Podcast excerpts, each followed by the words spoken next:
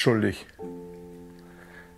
Das, dieses Wort oder die, die Bedeutung dieses Wortes habe ich in meinem Leben ganz oft gehört. In meinem Kopf, in meinem Herz. Du bist nicht gut genug, du reichst nicht aus. Ich bin christlich aufgewachsen und dann ist das Ganze ja nochmal wesentlich härter. So, also äh, sonst meine ganzen Kumpels scheinen das alles nicht interessiert zu haben. Äh, Sünde, nicht Sünde, für mich war das äh, ein ganz, ganz prägender Teil in meinem Leben. Und das, was ich jetzt erzählen will, wie sehe ich meine Schuld und dann auch, wie sehe ich mich. Ganz praktisch war es in meinem Leben als junger Christ so, dass gläubig, dann weißt du, wo deine Grenzen sind, was du lieber nicht machen solltest und hast die dann auch relativ schnell überschritten. Wie gehe ich damit um? Und dann gab es bei mir erstmal eine ganz lange Zeit, wo ich auch äh, ja, pornografieabhängig war. Da gibt es eine Geschichte dazu. Und zwar war es so, ich war mal, ähm, also wem das Thema irgendwie mit, mit Pornografie und Sexualität äh, zu hart ist oder was, der kann jetzt auch gern ausschalten, verstehe ich auch.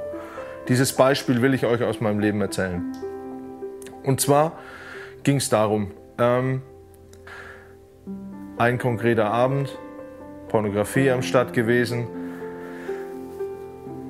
Und danach habe ich, hab ich einen Monolog begonnen und habe hab so gesagt, also pass auf, hier Feind, also Teufel und, und Gott und ich, wir drei wissen, dass wenn die Geschichte, dass es gut wird, auf mich gebaut ist, dass das in die Hose geht. Das wird nichts, das funktioniert nicht. Das heißt, Papa im Himmel, bitte sei mir nicht böse. Ne? Habe ich zu ihm gesagt, ich habe gesagt, du korrigier mich, wenn ich falsch liege, aber ich sehe jetzt gerade keine andere Wahl und jeder Ratschlag, den ich kriege, der hilft irgendwie nichts. Aber ich habe keine andere Möglichkeit, als dass ich das Blut deines Sohnes über mich drüber schütte. Und zwar jedes Mal, wenn ich Mist baue. Und es tut mir leid. Es tut mir wirklich leid. Es tut mir leid, dass jemand anders leiden musste wegen meinem Mist. Ehrlich. Und ich habe zu ihm gesagt, so, es ist, ich muss das einfach machen, weil ich habe keine andere Chance, gut zu sein. Es geht nicht. Und in dem Moment habe ich das erste Mal was, was wie, wie, wie Schuld ähm, empfunden, richtig. Das hat mir wirklich leid getan. Und dann habe ich zu Gott gesagt, so, aber du, wenn, wenn du was ändern willst, musst du das machen. Du musst zumindest einen Riesenteil machen. Ich will gern den Teil, den du mir sagst, will ich machen. Ich kenne 100 Wege, wie es nicht funktioniert. Dann sag du einen neuen Weg, den will ich mitgehen. Aber ich brauche deine Hilfe, denn sonst wird es nicht anders laufen. Und ich wollte es aber nicht auf lange Sicht. Ich wollte das nicht. Und ich habe zu ihm gesagt, bitte änder was. Und sei mir nicht böse, ich will nicht frech sein, ne? aber du musst was verändern. Und bis dahin, bis du was verändert hast, werde ich immer das Blut deines Sohnes brauchen, auch wenn es mir leid tut. In dem Moment fange ich es heulen an. Und Gott sagt zu mir, wie mir war so, als ob er zu mir sagt, und endlich nimmst du mich ernst.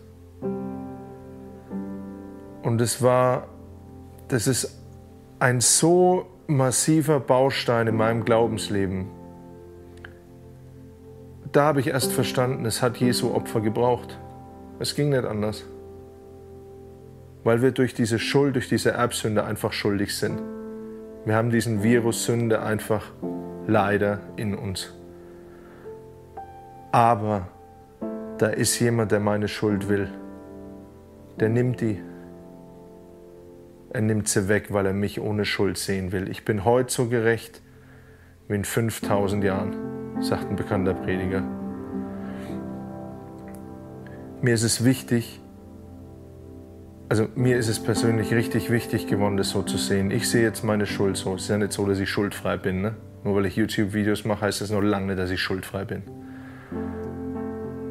Der Punkt ist, jetzt sehe ich so, ich näher mich meinem Papa und auf diesem Weg wird Stück für Stück von dieser Schuld in meinem Leben sterben und es wird kein Bestandteil in mir sein. Es sagt mir nichts über meinen Wert, denn ich bin Kind Gottes.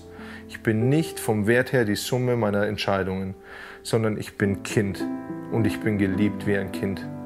Ich bin sein Kind und ja, ich mache Fehler und weil ich Fehler mache und er das gewusst hat, ist sein Sohn gekommen. Deine Schuld hat Jesus getragen. Ein für alle Mal.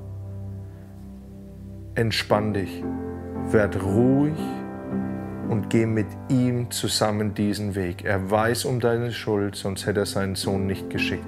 Entspann dich, geh da rein in seine Gegenwart und du wirst feststellen, umso näher du ihm kommst, Stück für Stück für Stück wird der Mist aus deinem Leben rausbrechen, wie, wie Schlacke von, einem, von, von, einer, von, einer, von einer gegossenen Glocke. Stück für Stück für Stück wird der Scheiß wegfallen. Und das sage ich so deutlich, ja, weil es wirklich so ist.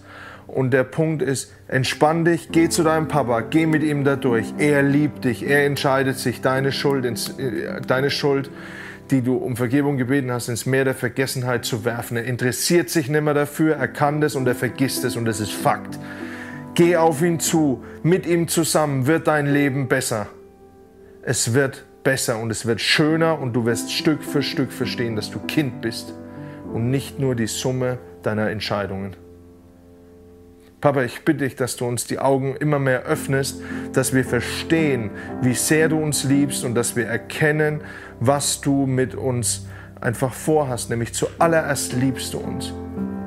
Und aus diesem Grund hast du uns gemacht und aus dem Grund hast du Jesus geschickt. Und wir wollen sein Blut annehmen als das, was es ist, nicht billig, und nicht komisch und nicht rechtfertigend schon geplant ins nächste Jahr. Nein, wir wollen wirklich, dass es besser wird und ich bitte dich, dass du uns dabei hilfst. Hab bitte Gnade, Herr. Amen.